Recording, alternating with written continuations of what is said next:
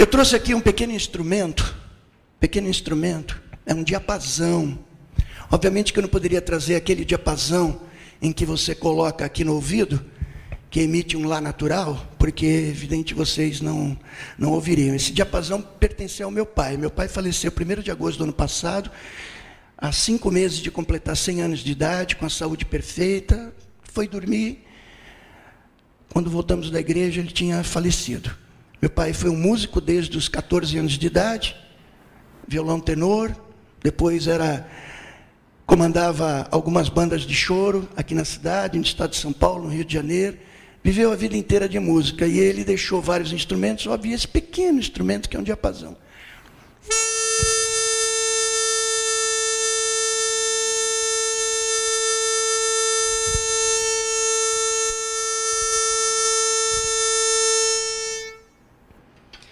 Finalidade desse diapasão, queridos, é produzir então esse som equivalente a outro, embora de timbres diferentes, por comparação, para a gente conseguir dessa forma harmonia entre os vários instrumentos. Essa é a finalidade do diapasão. Ele é um paradigma, ele é um modelo. Um lá natural ele emite.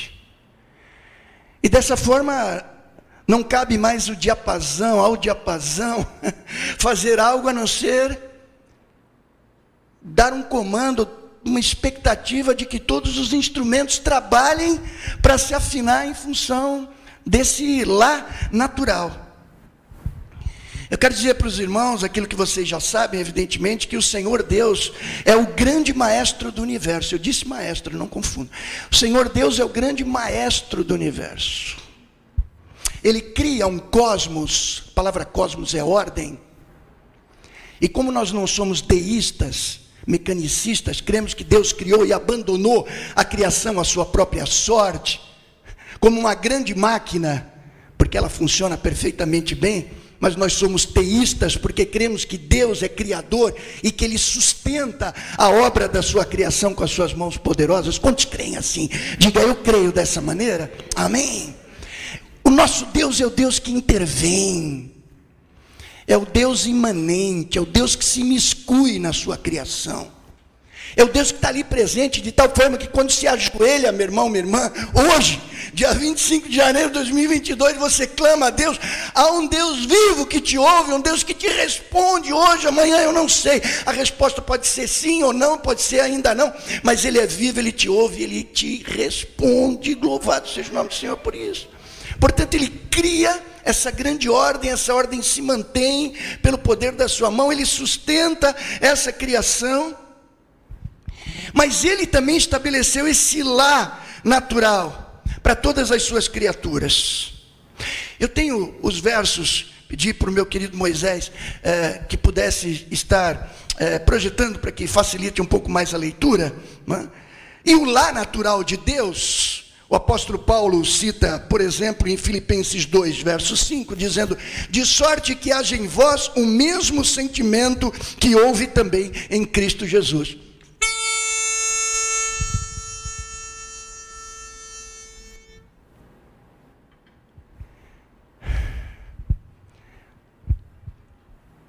Nós vivemos, queridos, infelizmente, nossa geração, uma dissociação até mesmo entre o povo chamado cristão evangélico. Aquilo que a gente poderia chamar de uma customização de Deus. Quem diz isso, quem usou essa expressão não fui eu, foi um incrédulo, um ateu. Leandro Carnal, um dos, um dos filósofos brasileiros importantes, ele diz que o cristianismo, ele é um ateu, se declara ateu, conhece a Bíblia hebraico e grego como poucos, não é? Mas ele diz que perdeu-se a dimensão do sacrifício na vida cristã, a tal ponto que cada um faz um Deus para si próprio. Cada um crê num Deus que quer crer e não o Deus que é o que é. Não há um respeito pela diferença ontológica de natureza que existe entre nós e Deus. Não há temor. E temor, queridos, não é medo, embora possa começar com medo. Temor é um senso de dívida um senso de dívida que nós temos com Deus. Eu sei de onde eu fui tirado, queridos, aos 20 anos de idade. Eu sei. Muitos sabem também. Eu sei de onde eu vim. Esse senso de dívida me acompanha, isso me faz temer ao Senhor, não porque eu tenho medo dele, mas porque a, a graça de Deus é irretribuível, não dá para pagar aquilo que ele fez por nós. O amor de Deus nos constrange, diz a palavra de Deus, por isso nós o tememos.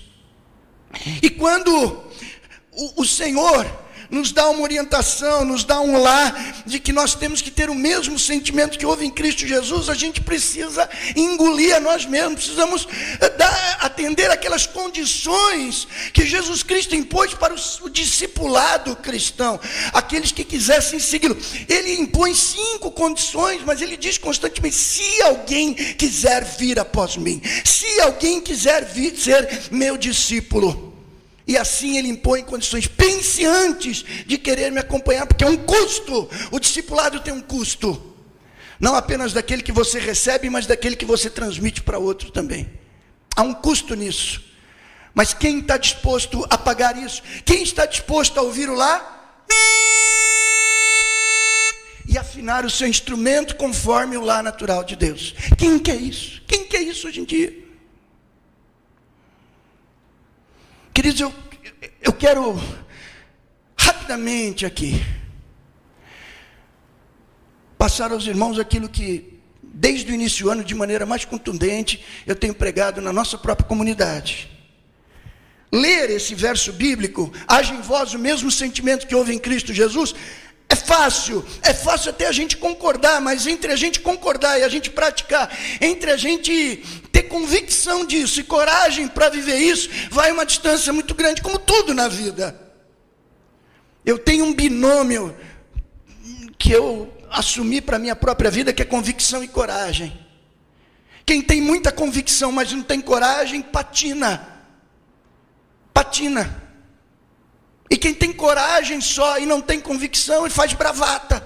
Só declara, declara, declara, professa, professa, professa, mas não tem estatura, não tem maturidade espiritual para poder viver aquilo que prega. Essa é a questão essencial do Evangelho. Então, convicção e coragem, fé e obras. A gente poderia dar outros títulos para esse binômio. É absolutamente fundamental e é nisso que eu centro aqui. Jesus Cristo quando estava com seus discípulos, ele também pegou o seu diapasão. Vocês querem ser meus discípulos? Vocês querem me seguir? O diapasão é esse aqui, Marcos capítulo 10, versos 42 a 45. Jesus, chamando todos para junto de si, disse: Vocês sabem os que são considerados governadores dos povos, os dominam e que os seus maiorais exercem autoridade sobre eles, mas entre vós não será assim. Pode passar. Mas entre vós não será assim. Vamos repetir isso todos juntos em voz alta? Vamos lá, todos juntos. Mas entre vós não será assim. Pelo contrário, quem quiser tornar-se grande entre vocês, que se coloque a serviço dos outros. E quem quiser ser o primeiro entre vocês, que seja servo de todos. Pois o próprio Filho do Homem não veio para ser servido, mas para servir e dar a sua vida em resgate por muitos. Vocês conhecem esse texto certamente, são cristãos maduros. Aqui nós temos uma situação nesse contexto em que Tiago e João, aqui em, em, em Marcos, lá em Mateus, é a mãe filhos de Zebedeu, a mãe que apresenta os seus filhos, apresentando como candidatos aos ocupantes do, das cadeiras número 2 e 3 depois de Jesus. Nada incomum para uma mãe judia, até aí tudo bem. Na verdade, eles queriam que as pessoas tivessem alta conta as suas posições nesse ministério promissor. Nesse ministério promissor.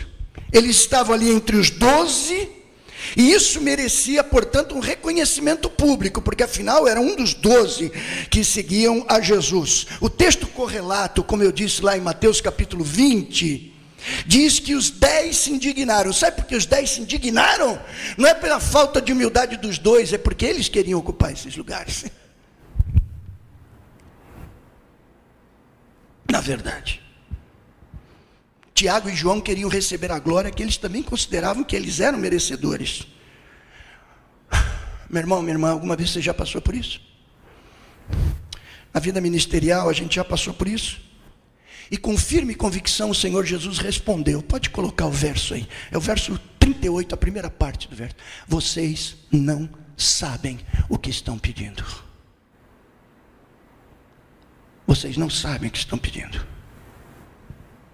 Numa outra passagem, queridos, de princípio espiritual muito semelhante, em João capítulo 13, Jesus está reunido com seus discípulos antes da festa da Páscoa. Em determinado momento, ele, no meio da ceia, ali ele se levanta, toma uma bacia, uma toalha, um texto tão conhecido, começa a lavar os pés dos discípulos e terminando, ele pergunta a eles: Vamos colocar os versos. Vocês compreendem o que eu lhes fiz? Vocês me chamam mestre, de mestre de Senhor e fazem bem, porque eu sou. Ora, se eu, sendo Senhor e Mestre, lavei os pés de vocês, também vocês devem lavar os pés uns dos outros, porque eu lhes dei o exemplo para que, como eu fiz, vocês façam também. Em verdade, em verdade lhes digo que o servo não é maior que o seu senhor, nem o enviado maior do que aquele que o enviou. Se vocês sabem essas coisas, bem-aventurado serão se as praticarem. Percebam, queridos, que Jesus, olhem bem aqui para mim, por favor. O Senhor Jesus, nesse momento, ele não está renunciando à sua autoridade de Senhor e Deus encarnado, que é uma defesa que ele faz em grande parte do seu ministério. Ele e o Pai são um. Felipe, por que perguntas onde está o Pai? Olha para mim, eu e o Pai somos um. Ele faz essa defesa. Naquele momento da mesa, ele estava sentado no lugar onde o mestre sentava. E ele pergunta: Vocês sabem por que eu fiz isso? Eles dizem: Sim, Senhor, tu és o nosso Senhor. É verdade, vocês têm razão, eu sou mesmo. Mas eu não estou aqui para ser servido, eu estou aqui para servir. Façam a mesma coisa que eu estou fazendo. Ali na passagem que nós lemos inicial de Marcos capítulo 10, quando ele fala a respeito dos poderosos, prestem atenção. Jesus estava dizendo que poderosos que agem com força, com chicote na mão, são respeitados por aqueles que são governados por eles. Eu quero te dizer aquilo que, se você não tomou consciência ainda, você já deve ter vivido isso, deve saber. Tem gente, até mesmo na igreja do Senhor Jesus Cristo, que gosta de chicote. E tem lideranças que gostam de um chicote na mão. Mas Jesus foi enfático: entre vós não será assim. Aquele que quer ser o primeiro seja o servo de todos. Jesus vai para um outro, uma outra, uma outra, um outro extremo, queridos. E aí ele sacode as lideranças. Ele sacode. Ele sacode as lideranças até o dia de hoje. Porque quando eu eu abdico do chicote na mão, ou da autoridade pela, pelo cargo que eu ocupo, ou autoridade porque eu tenho lá uma imposição sobre a minha vida dessa autoridade, e eu assumo a postura de servo, isso invariavelmente associado por grande parte das pessoas à fraqueza.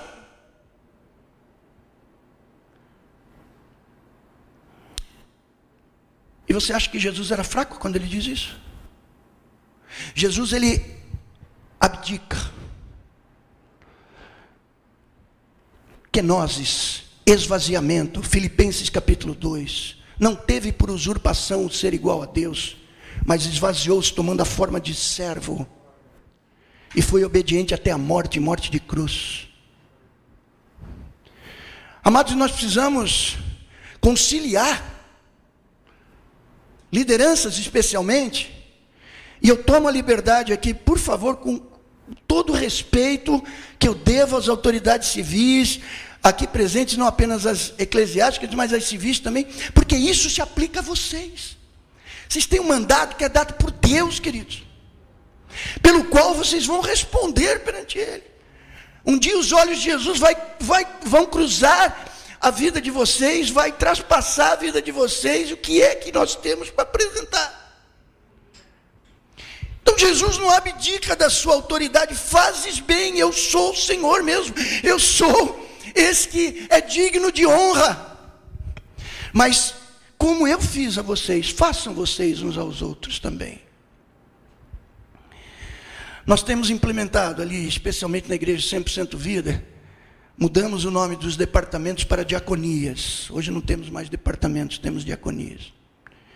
Estamos implementando na escola de servos, não é a escola de líderes, é a escola de servos, justamente para dar uma ênfase maior nessa palavra diaconia, que pode ser traduzida como servo, diaconia, que pode ser traduzida também como ministério.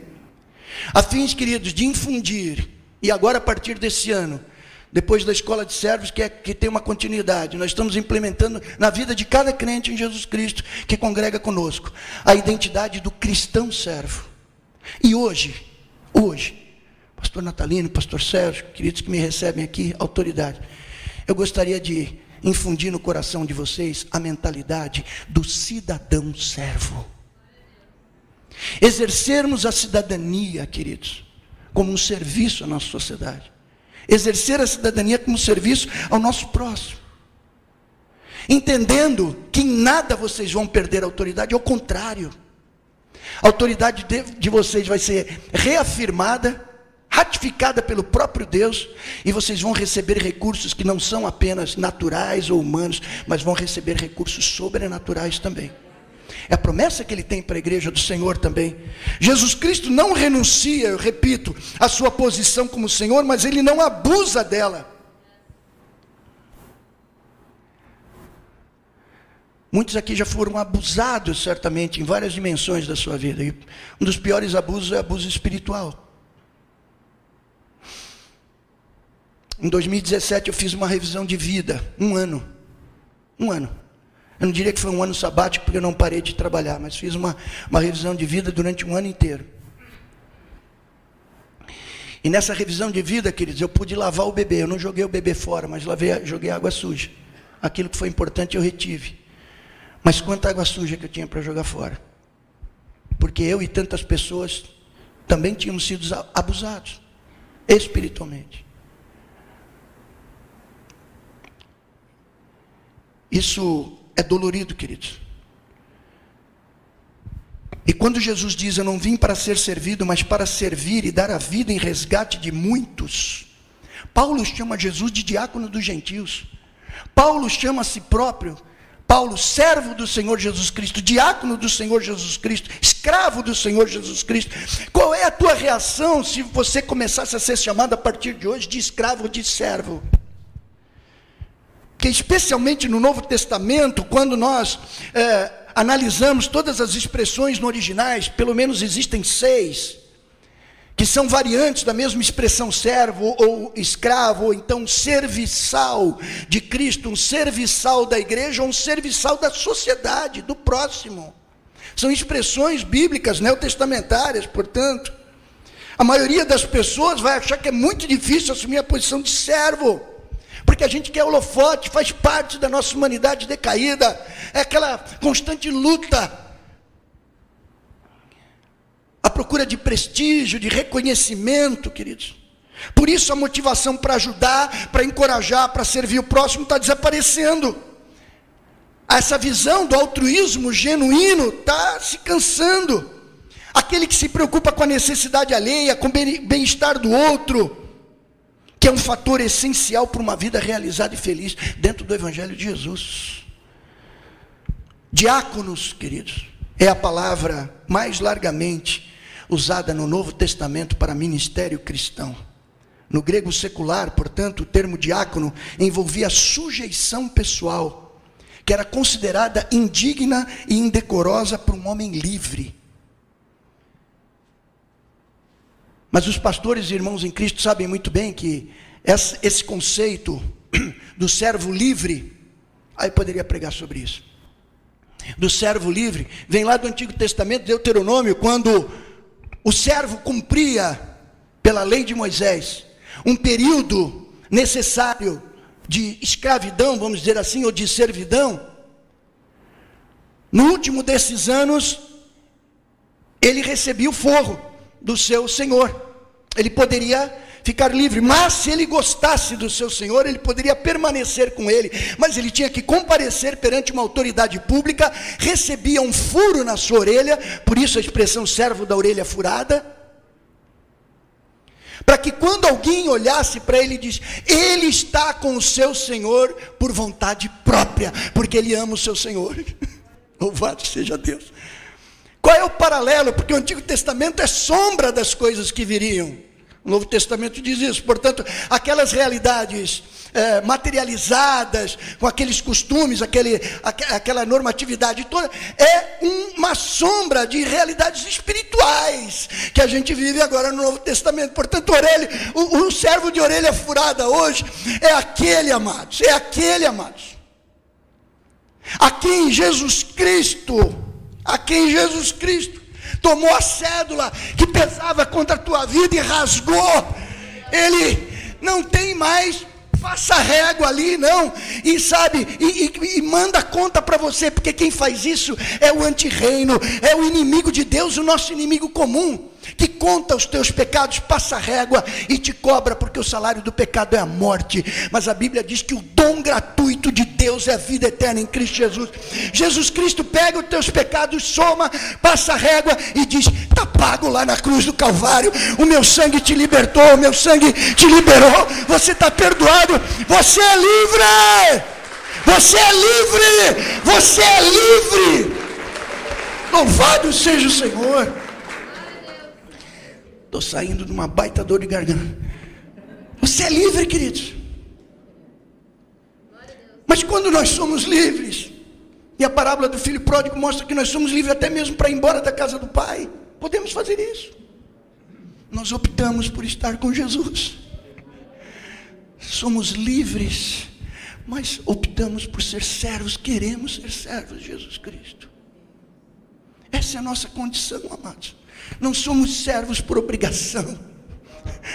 O Evangelho de Jesus não impõe para a gente, sabe, um conjunto de leis, de regras difíceis de serem cumpridos. O Evangelho de Jesus nos dá liberdade liberdade para estarmos com o nosso Senhor, queridos. O homem de Deus, a mulher de Deus, portanto, precisa se conscientizar de que ele é apenas um instrumento. Ele planta a semente Vem o outro rega, mas quem dá o crescimento é Deus, portanto, do Senhor é toda honra e toda glória. Chega de querer produzir crescimento, chega de inventarmos mecanismos para a igreja do Senhor Jesus Cristo crescer, metodologias, existem centenas no mundo inteiro. Conheço aí centenas de modelos de igreja que, que, que forçam, tentam fazer esse crescimento, produzir esse crescimento. Queridos, vamos plantar a palavra de Deus, vamos cuidar, vamos regar, vamos discipular. O crescimento Deus vai dar conforme a sua soberana vontade. Amém, amados? Isso é com eles. O termo no grego, onde está lá em Romanos capítulo, capítulo 15, em Filipenses capítulo 2, fala também me permita, autoridade presente, fazer o serviço para o povo. Servir também o povo, indistintamente. A forma mais antiga do termo na Bíblia, no Novo Testamento, é laos, povo e ergon, trabalho. Daí onde vem esse significado leitorgos no, no, no, no grego, que fala serviço para o povo. Envolve, portanto, não apenas a igreja do Senhor Jesus Cristo, envolve, evidentemente, não apenas a liderança, mas envolve também todos aqueles que estão constituídos de autoridade pela parte de Deus. Portanto, o cristão é um servo, queridos, que gasta a sua vida para ajudar e promover o crescimento do corpo de Cristo, da igreja e também do próximo, indistintamente da sua condição. Eu vou dizer algo que eu quero colocar aqui, porque isso tem marcado a minha vida. Pode colocar aí. O serviço expressa a nossa espiritualidade.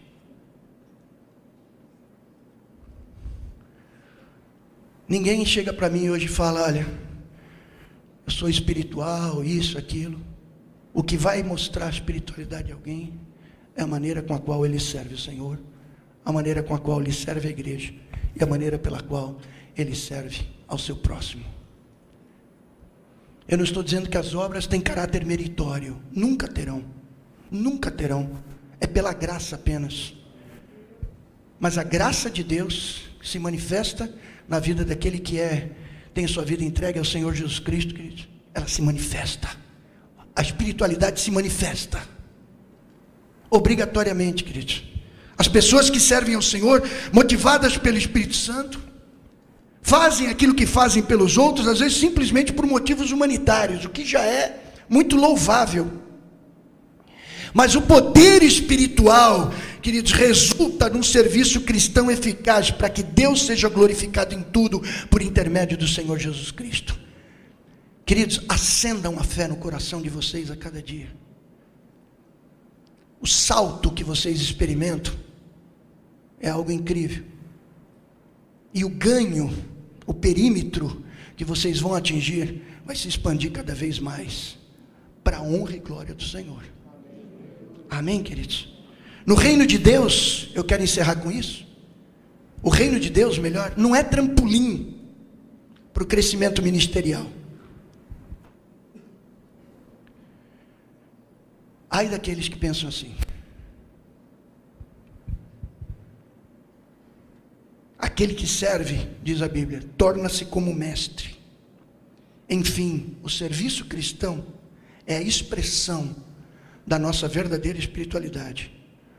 Porque é no serviço cristão que a gente vai encontrar maturidade espiritual e o caminho da humildade. Não é humildade de, de ombro caído, de carinha descaída, humildade mesmo, de quem tem consciência de quem é, quem tem consciência de, de quem Jesus é, da diferença que existe entre nós, mas também da graça e da misericórdia que se renova cada dia na nossa vida. Para as autoridades civis, eu digo aquilo que Paulo disse em Romanos capítulo 13, primeira parte do verso 14: vocês são ministros de Deus para o bem do povo. Paulo afirma isso. Pede que os cristãos orem pelas autoridades, se concordam, se não concordam, se gosta, se não gosta, indistintamente. É difícil para muitos entenderem isso. São ministros de Deus para o teu bem, é o que o apóstolo Paulo diz. Quanto à igreja de Jesus, o Senhor Jesus alerta, Mateus capítulo 5, verso 20. Porque vos digo que se a vossa justiça não excederem muito a dos escribas e fariseus, jamais entrareis no reino dos céus. A igreja tem que ser radical, queridos. Ela não apenas nega o sistema, mas ela é inconformada, mas também é insurgente ela vai para cima. A ação profética de Deus vai muito além de dizer o Senhor te mandou dizer. A ação profética de Deus é anunciar a verdade e ir para cima daquilo que é o mal. Profeta na Bíblia nunca quis ser profeta, invariavelmente.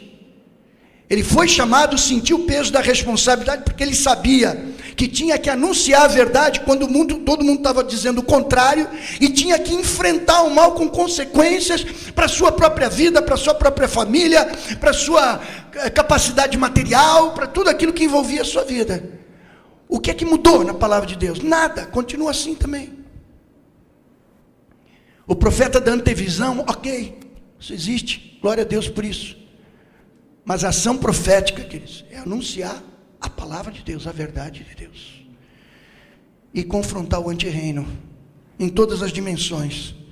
Portanto, a igreja deve ser radical contra o pecado, a igreja deve ser radical contra todo tipo de corrupção, a igreja deve ser radical contra todo tipo de violência, a igreja deve ser radical contra tudo aquilo que traga indignidade à pessoa contra toda aquela agenda que tenta prejudicar a família, com rótulo de que somos retrógrados, reacionários, família tradicional, essa bobajada toda que querem colar no nosso peito. Eu não aceito esse rótulo.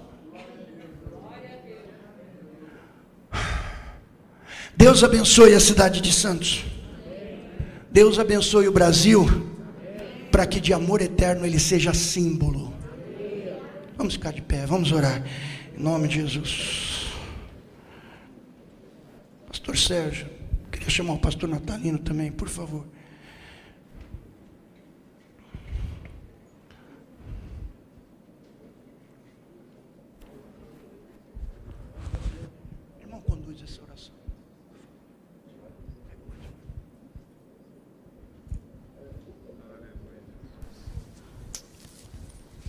Vamos orar, feche teus olhos. Senhor, nós nos colocamos diante de Ti. Depois de ouvirmos a Tua palavra, a Tua voz, Senhor, nós nós clamamos, ó Deus, queremos servir, queremos ser úteis nas Tuas mãos. Senhor, quando nós olhamos esta cidade, Senhor, e vemos quanto potencial, quantas coisas também acontecem. Deus tem misericórdia desta cidade, tem misericórdia deste estado, tem misericórdia deste país. Quantas vezes a maldade, Senhor, vai predominando e as coisas vão acontecendo, acontecendo, a gente nem percebe direito, Senhor, e o medo, o pavor, Senhor, vão tomando conta. Senhor, nós estamos aqui para celebrar, para te agradecer, porque olhamos para trás, podemos afirmar até aqui o Senhor tem nos ajudado. Mas, Senhor, essa cidade tem um potencial. Senhor, nós clamamos, oh Pai, clamamos. Clamamos pelas autoridades, Senhor, que tenham a visão correta. Oh Deus amado, que tenham a visão e as atitudes, oh Pai que possa trazer alívio sobre a dor, sobre a aflição, Senhor. Clamamos pela tua igreja, Senhor, para que ela faça o papel dela, como luz das trevas, sal, sal da terra, Senhor. Uma igreja viva, Senhor, que faz diferença, que estende as mãos, que socorre.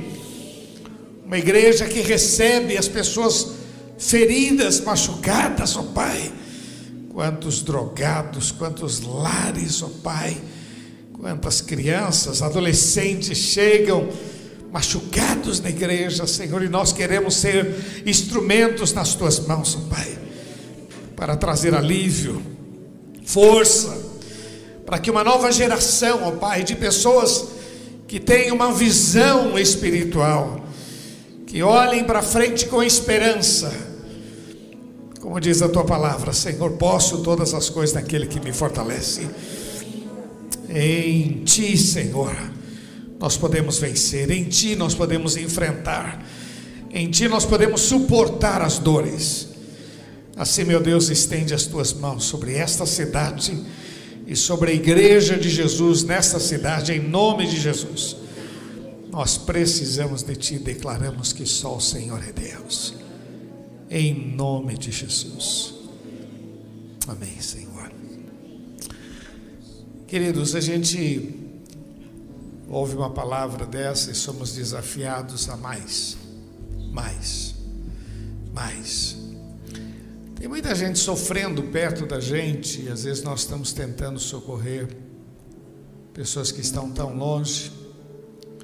Já que você contou suas experiências, vou contar só a minha aqui nesse período de pandemia, pessoal, muitos lançaram o projeto aí de mil cestas básicas. E nós reunimos, vamos fazer nós também, vamos fazer mil cestas? Vamos fazer, vamos fazer mil cestas, a gente vai ajudar. Fizemos. Fizemos não. Começou a chegar. E aí a gente ficou pensando,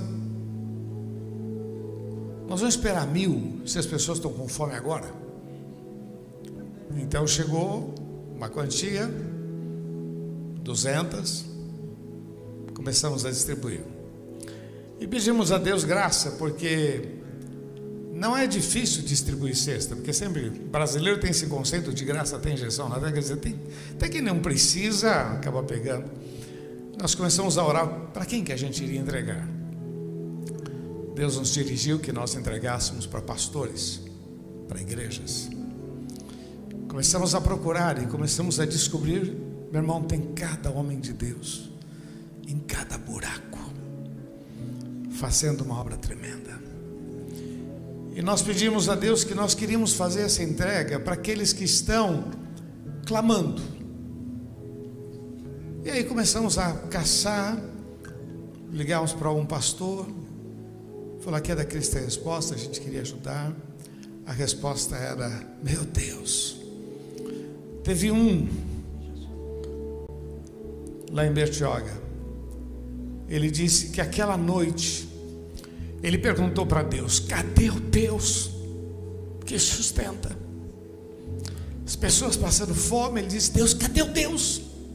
Ele passou a noite perguntando: o Deus que eu prego, cadê o Deus? Nós não sabíamos. No dia pela manhã, o pessoal ligou e ele veio. Ele veio, meu Deus. Foi a resposta de Deus. Um outro me contava que disse: Deus, o que, que eu faço? Ele teve uma ideia, reuniu os irmãos. Vamos orar, vamos orar, vamos orar. Vamos aqui sete dias de oração. Nós vamos orar.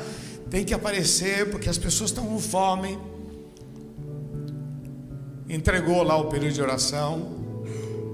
E ele contava para mim que de repente tocou o celular dele, ele olhou e viu a foto de uma moça da igreja e ele disse: Está aqui a resposta. E foi a resposta de Deus. E aí nós ficamos numa situação: como é que a gente faz? Com mil a gente para? Aí não deu, não deu, não deu. Não deu parar com mil. Aí passamos de dois mil, dois mil e quinhentas. E agora a gente está enrolado, porque não tem, não tem como parar. Porque a fome não para, as dificuldades não param. Eu quero que você entenda, meu irmão, quando você se dispõe, Deus usa. Quando você se dispõe, a minha pergunta na igreja, porque a gente arrecada aqui, e aí preparamos tudo.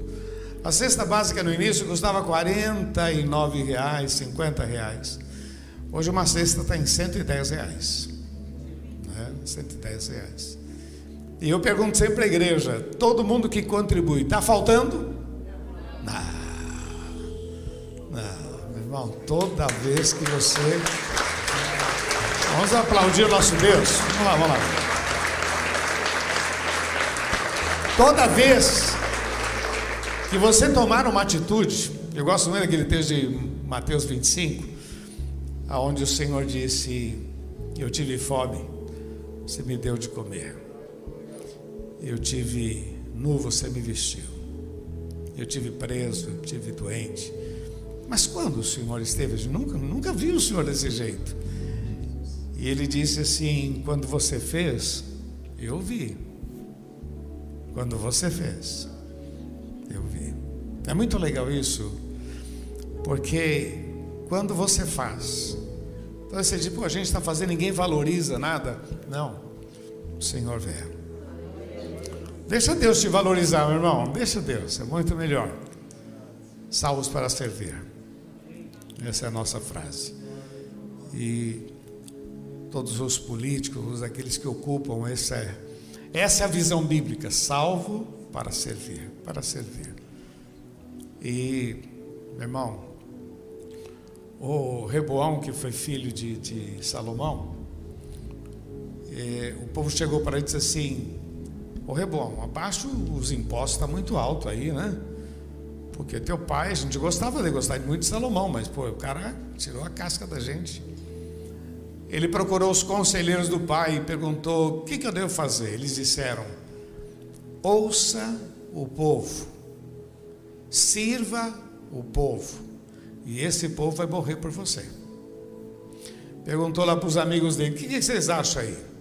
Que nada, disse para esse povo aí que é o seguinte: o teu dedo menor é mais grosso que a coxa do teu pai. E o, me perdoa a expressão, Mané foi lá e falou essa besteira. E ali começa a divisão, ela perdeu o reinado.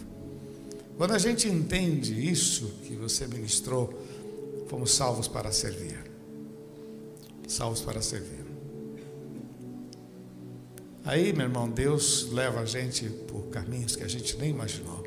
E Deus põe a gente onde a gente nunca, nunca imaginou chegar. Queridos, tenha essa visão. Em nome de Jesus. Que Deus abençoe muito você.